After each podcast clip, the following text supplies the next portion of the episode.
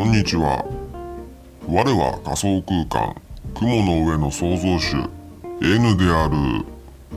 わはは。お元気してました。先週から引き続き、えー雲の上でゲームの話してみた。夏休み期間中なんですけど、えー番外編ということで今回もやっていこうと思います、えー前回ね、えマリオの映画の考察っていうのをやったんですけど、えー聞いてくださった方いらっしゃいますかね？結構ね緊張したんですよあれ。もしかしてなんかさちょっとネガティブな内容があったんでね反感買っちゃうんじゃないのかなとかねドキドキしてたんですけど。まあ今のところは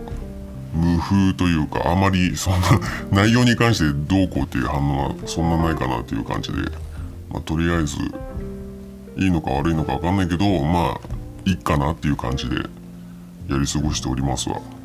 でね前回ね結構バッチバチガチガチに台本を書いてね結構準備をしたんだけど今回はねちょっとね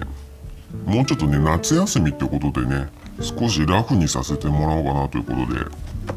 えーちょっと台本がねざっくりとしたものしか用意してない感じで自由に喋ろうと思いますんでね。ちょっとたどたどしいような、え進行になるかもしれないですけど、まあ、その辺ご了承ください。でまえっ、とですね、え今回、えーお話ししようと思うテーマが、え映画「ドラゴンクエスト Your Story」について、え振り返ろうみたいなそんなテーマでやっていきます、えー今回この話をするにあたりまして映画の、え重大なネタバレを含みますので、えまだ映画見てないよっていう方はですね、えーちょっとご注意ください。特にですね映画ラスト映画の終盤で明かされる事実に関してね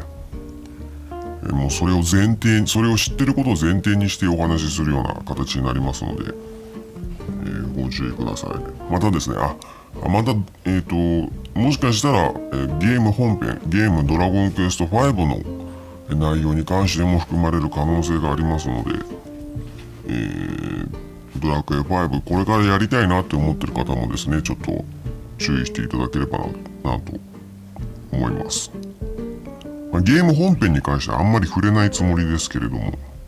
意図せず触れてしまう可能性がありますのでね。はいじゃあよろしくお願いします。やっていきます。じゃあまずなんで今更ドラゴンクエスト Your Story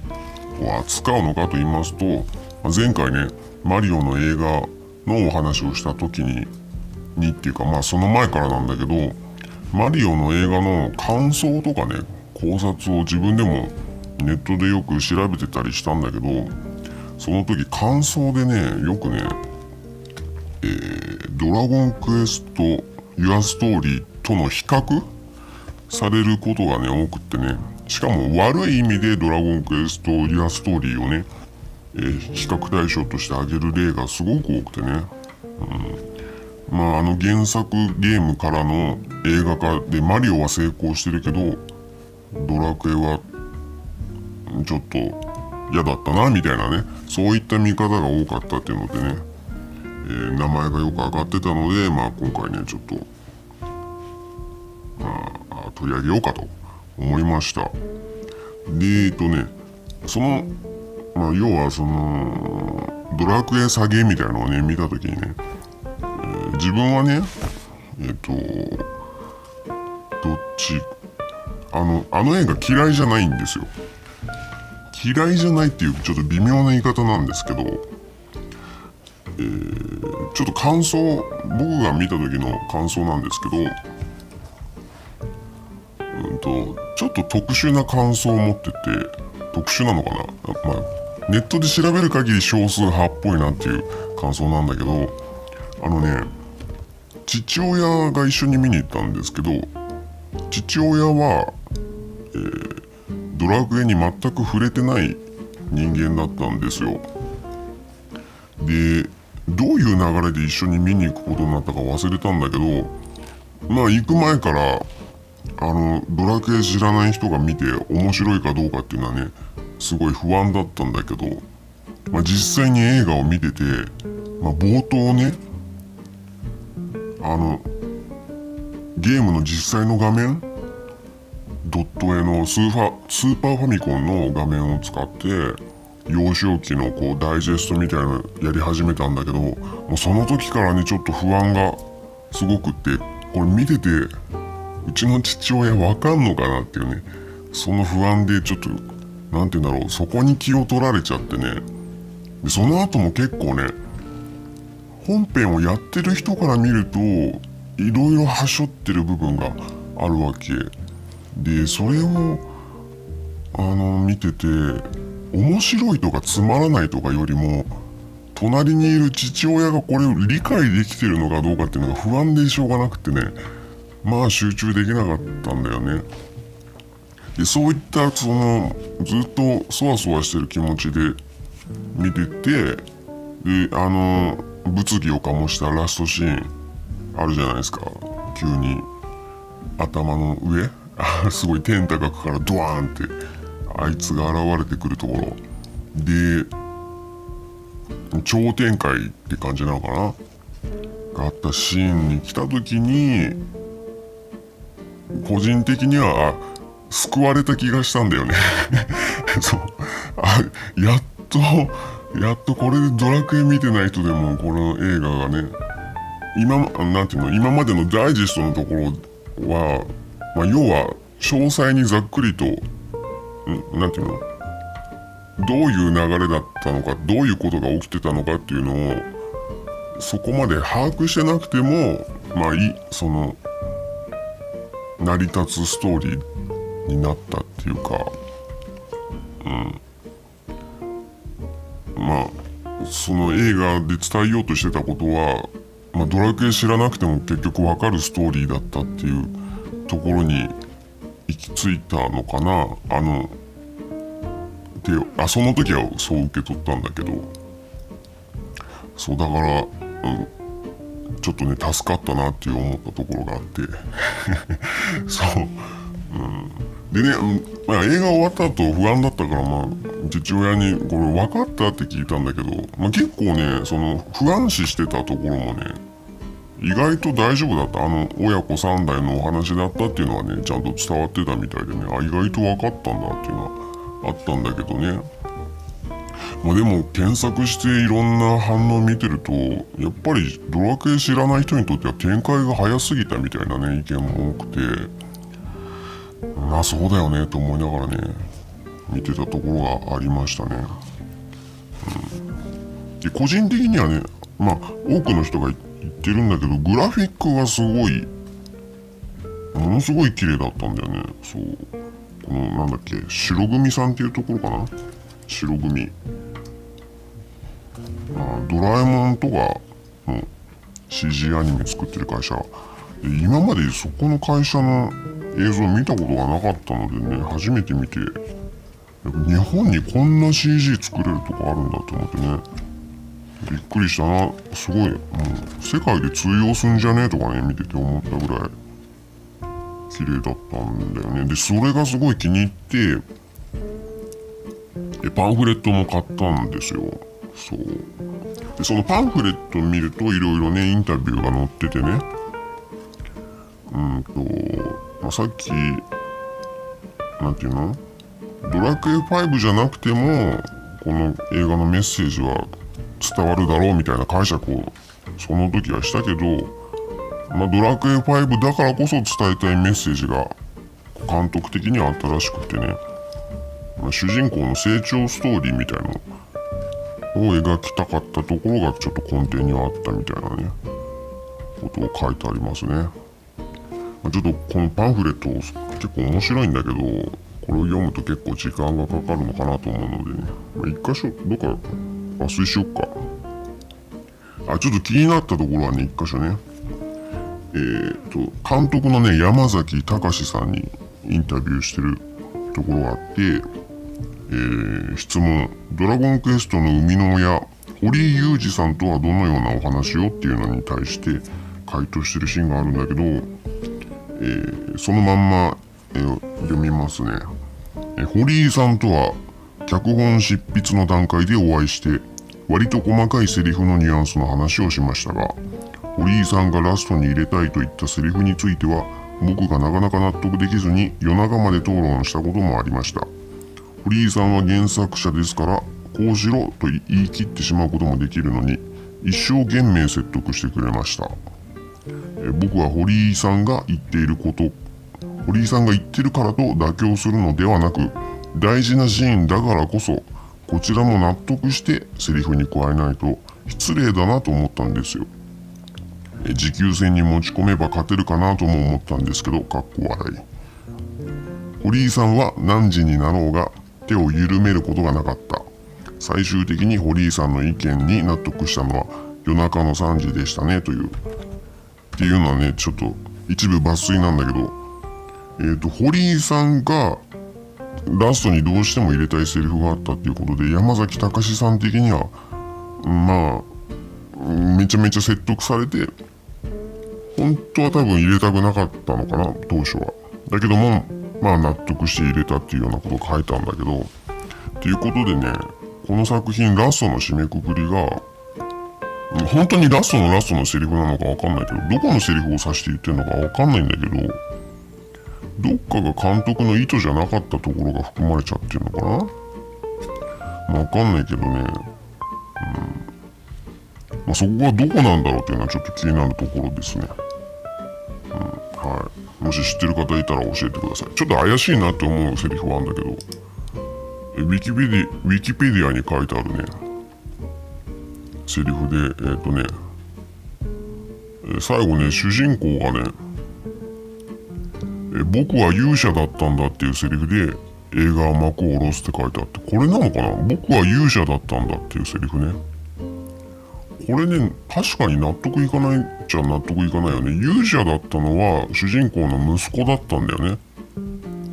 だからここで勇者だったんだっていうとちょっとなんかん？混乱を引き起こすよね。とも思うからまあ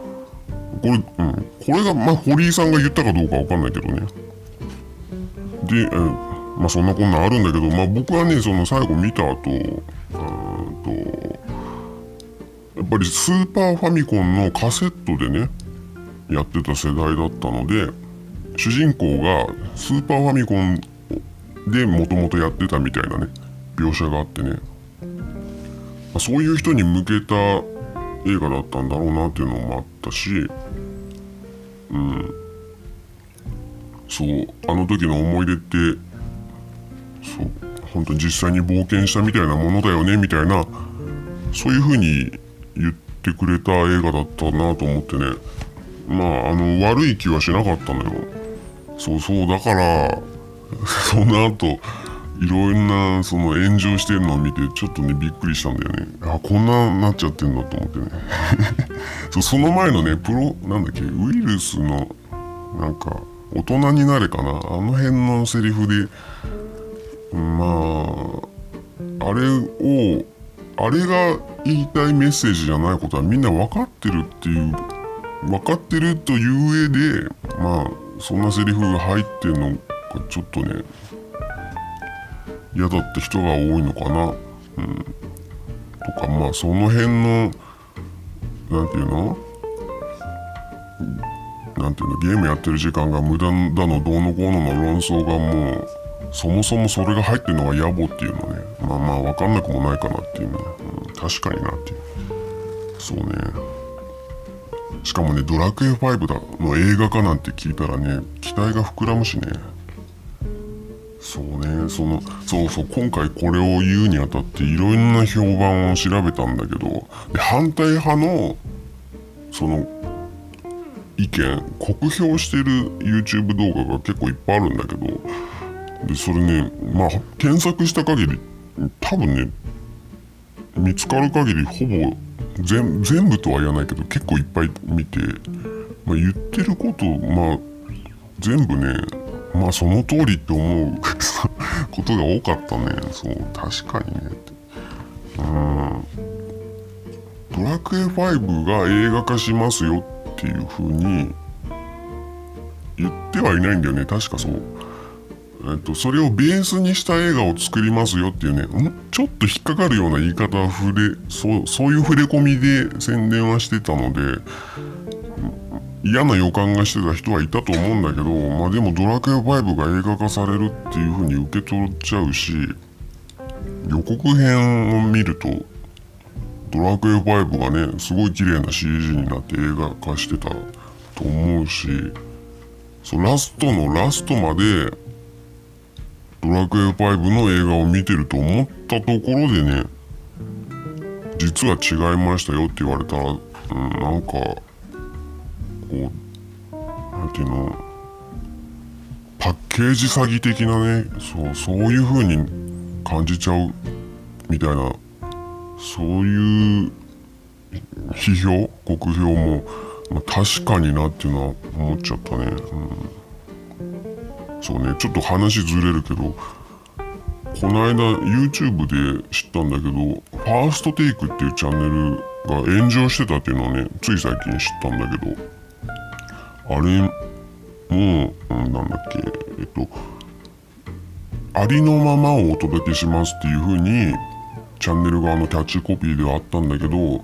実はねピッチの補正をしてたっていうことが確実なのか分かんないけど、まあ、そういう情報があったらしいのよ。でそれで炎上したみたいなことを言っててね。そう。でそれを擁護する YouTube 動画で音楽業界側の人が、まあ、ピッチ補正するぐらいは演出だから演出の範囲内だからそんな目くじら立てるようなことじゃないみたいなね言ってる動画があって、えーまあそれもそれでちょっと反発を買ってたんだけどそうあのなんていうの？うんと広告を出す側は嘘をついていないつもりなんだけど受け取り手側がどう取るかっていうのが確かに大事で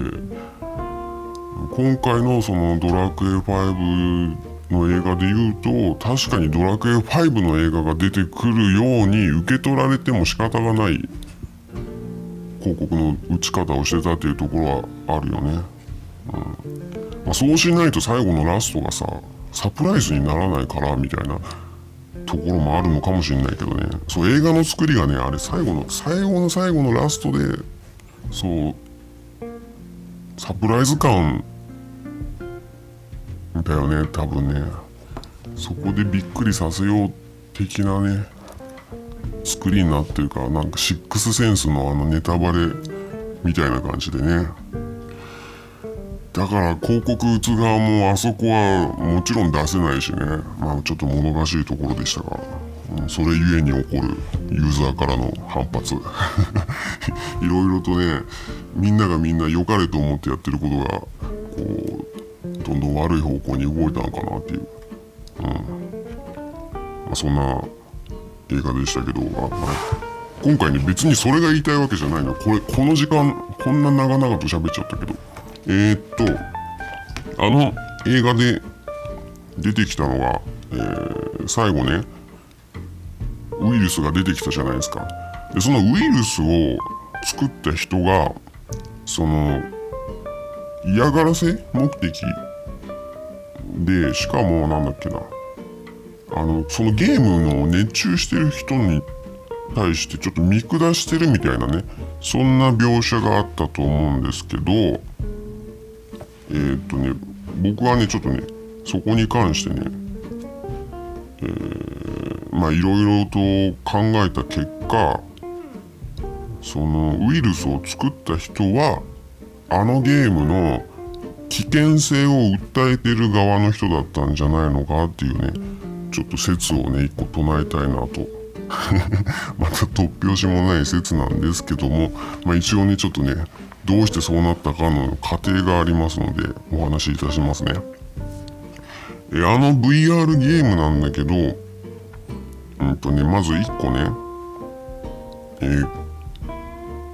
ゲームをプレイする前にプレイヤーの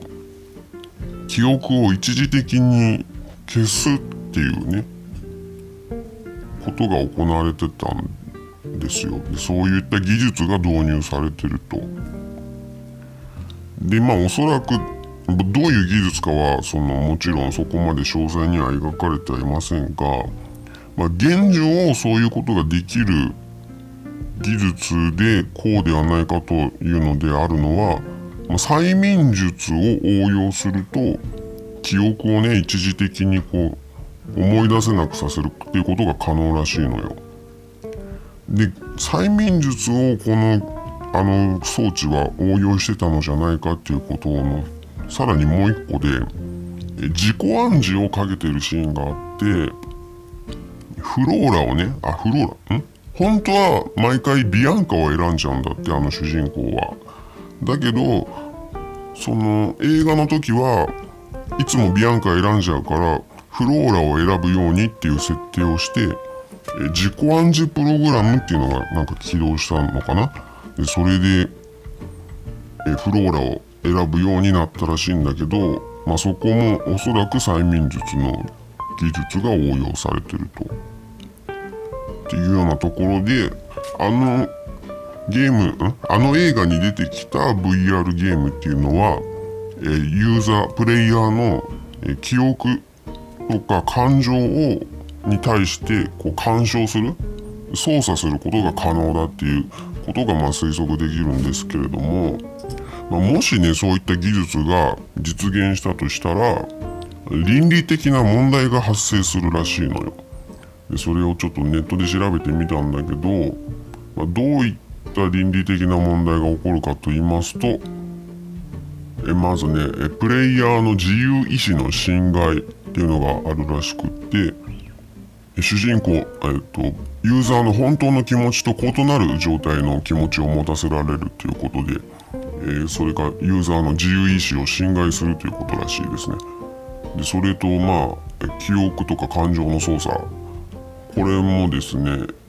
まあ倫理的に問題があると。でさらにそれでそういったことを行うことによって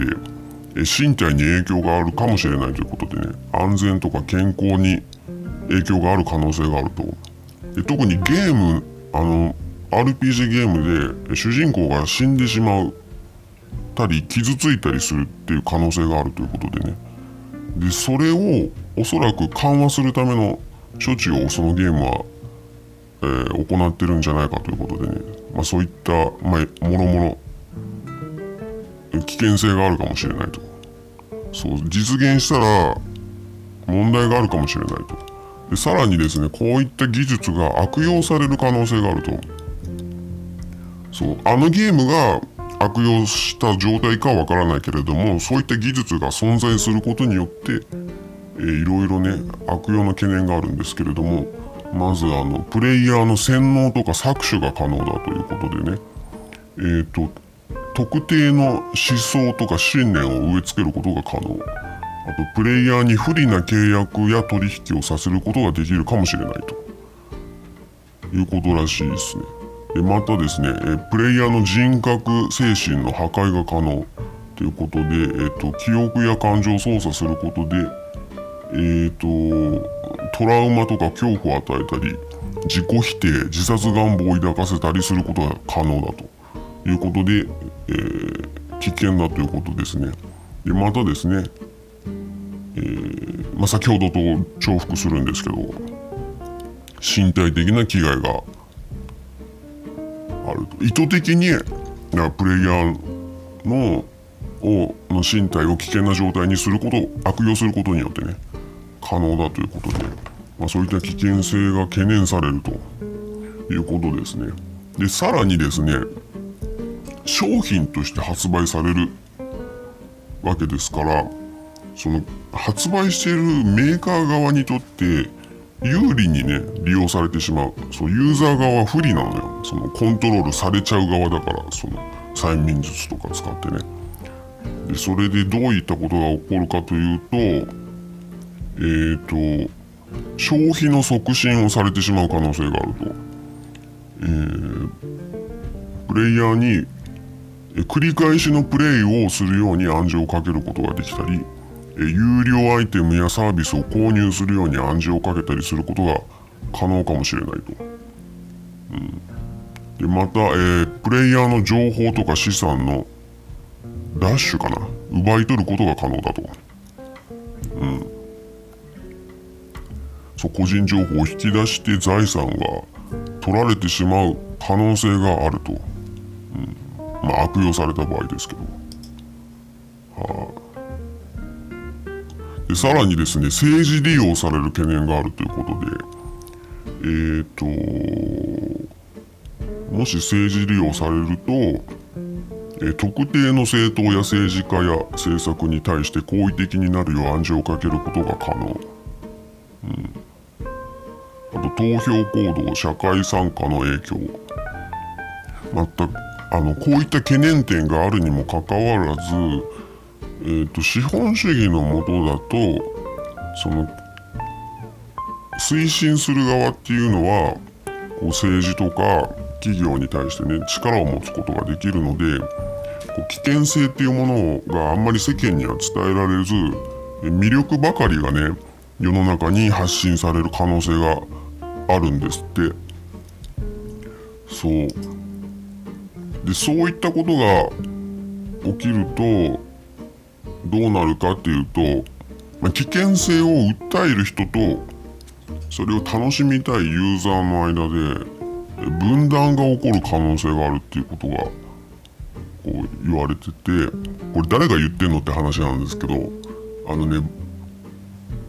私 BingAI っていうところにいろいろお問い合わせをしておりまして そうそことの会話でいろいろ教えてもらってるっていう感じですね。そう危険性を訴える人とこうそのゲームを楽しみたい人の間でね対立が起きちゃうらしいのよ。起きちゃう可能性があると。でその時にまあいろいろとね現状でもね SNS でさいろんな意見が分かれてさ分断が起きてるみたいな状況ってさたまに散見したりするんだけど、まあ、そういう時ってどうなるかっていうと相手のことを見下しちゃうような人が出てくる可能性っていうのは往々としてあるらしいのよ。っていうかまあ現状はあるのを見て取れてるんだけどそう。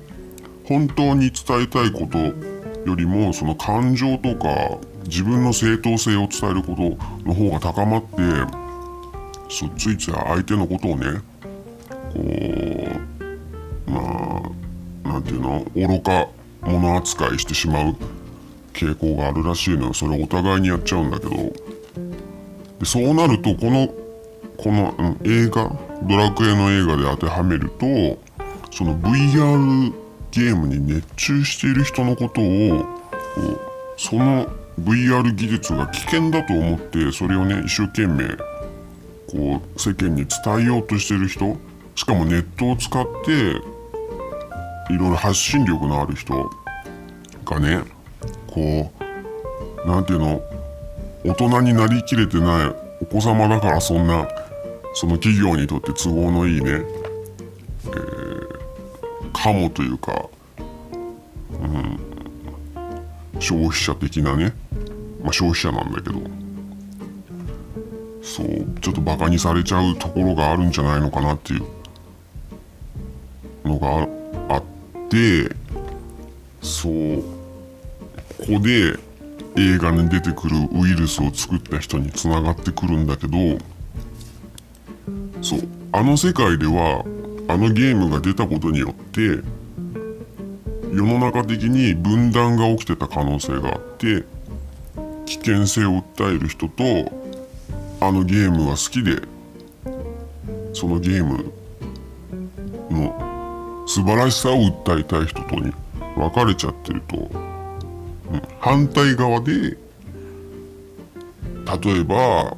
そのゲームに侵入するようなプログラムを作る技術を有してる人がいたとしてで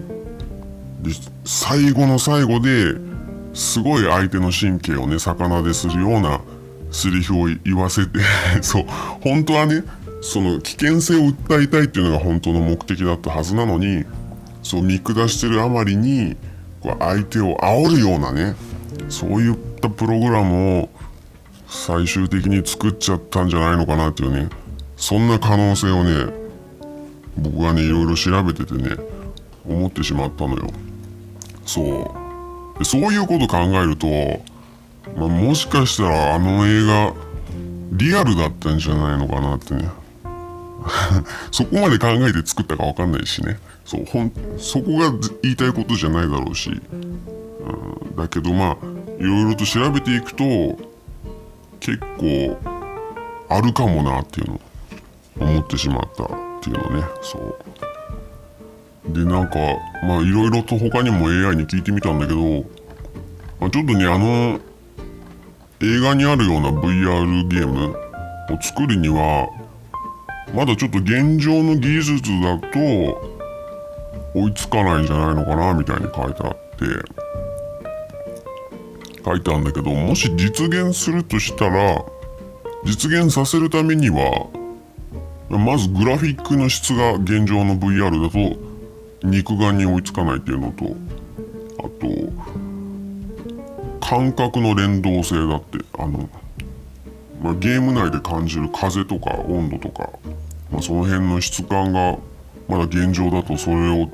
リアルのように伝える技術はそこまでないんじゃないのかっていうのとね。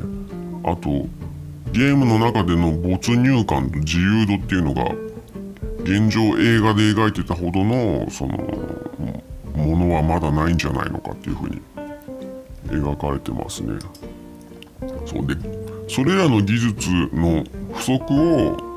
催眠術で埋めることはできるのかって聞いたら、まあ、部分的には可能だっていうふうに書いてあるけど、まあ、全部は不可能なんじゃないのかみたいなふうにお答えはされましたね。うん、そう催眠術ってねこう触ってもないのに触られてるようにこう感じたりとかねこう見えてもないものが見えてるようにこう認識するようにさせることができるので、まあ、その辺で技術の不足を、まあ、ある程度は補うことができるかもしれないと。でまあちょっと話が飛ぶんだけど、えーとまあ、実現可能なための技術としてねまあ、ちょっとリアリティがあるんじゃないのかなと思ったニュースが今年の5月30日にあったのが、えこの番組でも一回取り上げたのかな、え NVIDIA がね、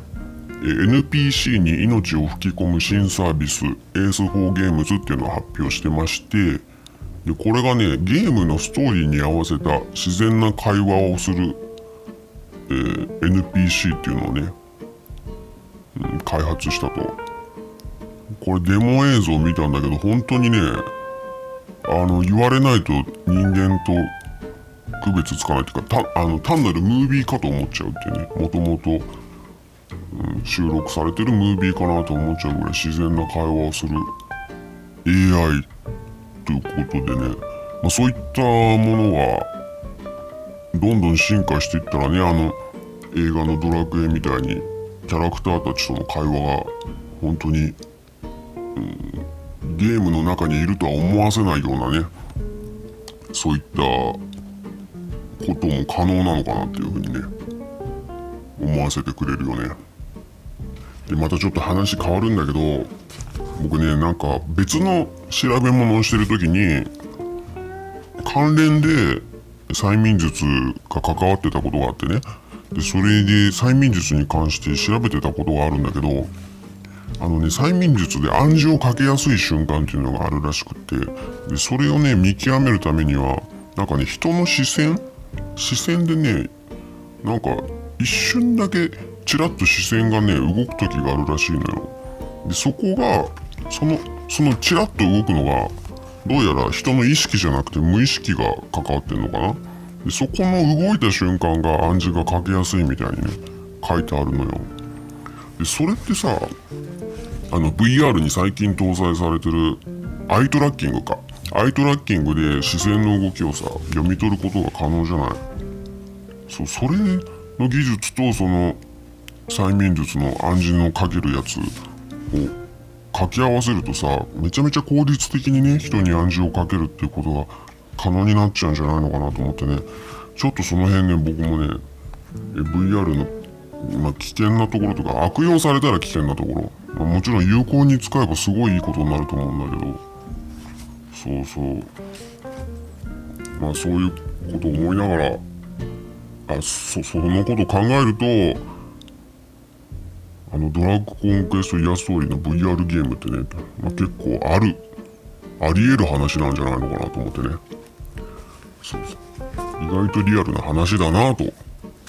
そういうところ SF 的なことを描きたかった話ではないのかもしれないけれどもまあ昨今昨今昨今っていう硬い言い方だけど。ねあのチャット AI とかどんどんね一般的になってきた。今だからこそ見るとちょっとそういった技術的な見方実現可能かどうかみたいなねそういった見方をしてみるとまた面白いのかなと思ってね、まあ、見返してみてもいいんじゃないのかな。と思いました。でここまでねネタバレ全然ありで言ってきたけど見てないのに聞いちゃったっていう人もいるかもしれないんですけどあのまあすごいね評判悪い話をいっぱい聞いてるかもしれないけどあの映像だけでも見る価値あると思うのでね、うん、純粋に映像作品映像美術そうそこだけでもね、うん、見てよかったなって思えると思うんでねそうオチにがっかりするようなことはねもうオチ知ってればないと思うのでね。そう白組さんっていうとこすごいよ本当に、うん、いやどんどんもっと他にも映画挑戦してしてるでしょうけどね。言うまでもなくやってるでしょうけど。まあいろんな CG これ見たくなっちゃったなって思いましたね。山崎隆監督っていうのはなんか他にも原作クラッシャーみたいなことを言われてたけど僕はあんま詳しくないから分かんないけど。まあその辺はね分かんないね。そう映画の良し悪しっていうのも僕はそんな語れるようなほど見る目がないので、うん、あんまり評価はできませんが、うん、まあの見てない方は見てもいいと思う偉そう、偉そうな言い方だな。見ても楽しめる作品じゃないかなと思いますのでね、機会があれば、ぜひ見てみてください。で、またですね、僕が今回言ったような見解じゃないようなね、まあ、全然別の見方とかね、あと、まあ、いろんな感想あると思うのでね、感想とか、まあ、僕が言ったことそうじゃないんじゃないのかなとかね、いろいろ思うところもあると思うので、もしなんかいろんな意見あったら、共有して、楽しんで楽しみましょうねみんなでね、うん、お願いします。まあそして今回ちょっと話長くなるんですけど、まあ、ドラクエの映画の話は以上なんですけども、えー、ついこの間お便りフォームに、えー、新たになんとお便りいただきましてありがたいですね本当に嬉しいちょっとご紹介させていただこうかなと思います。えー、お名前、シュウさんからいただきました。どうもありがとうございます。では読ませていただきますね。初めてメッセージします。シュウと言います。高校2年生です。最近はファイナルファンタジー16を学校から帰ってきたら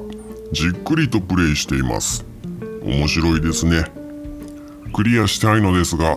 終わらせたくない気持ちもありますご意見も募集しているとのことなので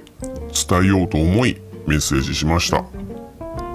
雲の上芸は最近聞き始めたのですが世界観がよくわからないです。N 君って誰？創造主って誰？ちょっと置いてけぼりになっているのですが説明をしてほしいです。いろいろ置いてけぼりのリスナーってどうなんでしょうね。聞いていくうちに慣れていくのでしょうか。頑張って理解しようと思ったのですけども毎回説明がないし最新回の夏休みの自由研究の回も聞きましたが創造主と7歳さんの喋り口が全く一緒で創造主イコール7歳さんってのがバレバレバレバレなので、なんというか、聞いていて同一人物っていうのがリアル感がないっていうか、えー、今後も聞きたいので、番組内で改めて色々説明してくれると助かります。では、メッセージが紹介されるのを楽しみにしています。ということでメッセージいただきました。シュウさん、本当にありがとうございます。とっても嬉しいですよ。こういったご意見いただけるのね。嬉しい。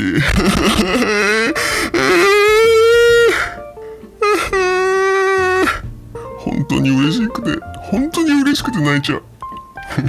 ちょっとね、じっくりメッセージ読んでいきますね。えーファイナルファンタジー16学校から帰ってきたら、高校2年生ね。ああ、高校2年生の方がね、聞いてくださってるっていうことが本当に嬉しいですよ。ちょっとね、創造主 N とは世代が違うんでしょうけど、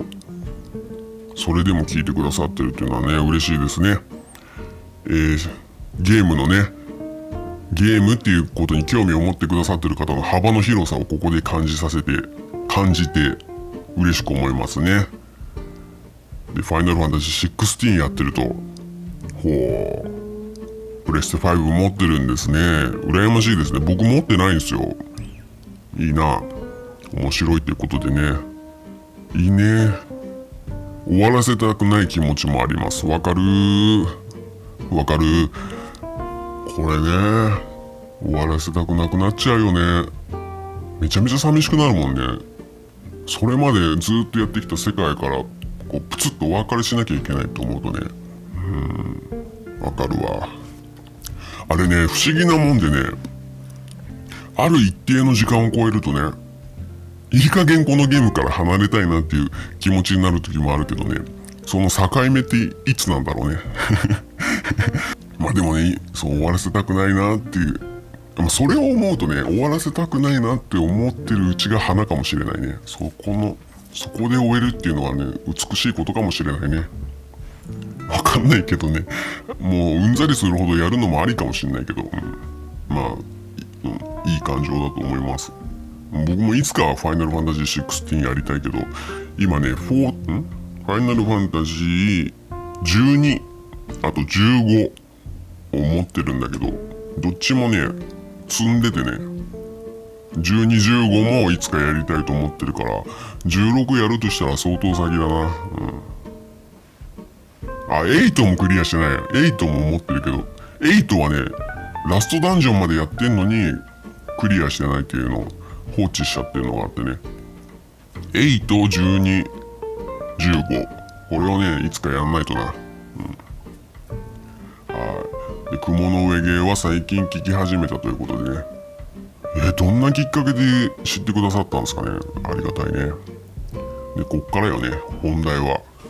世界観がよくわからないです。うん、ありがとうございます。本当に。嬉しいよ。嬉しいのか。そうね。わかんないんだね。わかんないよね。えー N 君って誰？創造主って誰？ちょっと置いてけぼりになってるのですが、説明をしてほしいです。ということでね。うん。じゃあね、ちょっとね、改めてね、説明をさせていただこうかな。えこの番組は、もともとは、えー7歳っていうね、キャラクターが一人でね、やっていた番組なんですけども、えー何回かやっていくうちにですね、えーまあ、ゲームの情報をいっぱい扱ってこうゲームの情報の見出しを読んでいくところがあるんだけど、まあ、そこをね別の人に読んでもらった方がこう番組の中で変化ができていいんじゃないのかなっていうところがあったのでこうアシスタント F ちゃんっていう F ちゃんっていうののを投入するんですよ。でその F ちゃんっていうのは、まあ、要は合成音声なんですけどもそう F ちゃんと7歳の、まあ、その2人で、まあ、しばらくやってたんですけどだんだんとですね7歳7歳は、うん、と名前の通り年齢も7歳っていう設定を設定がついてるんですよ。なんですけど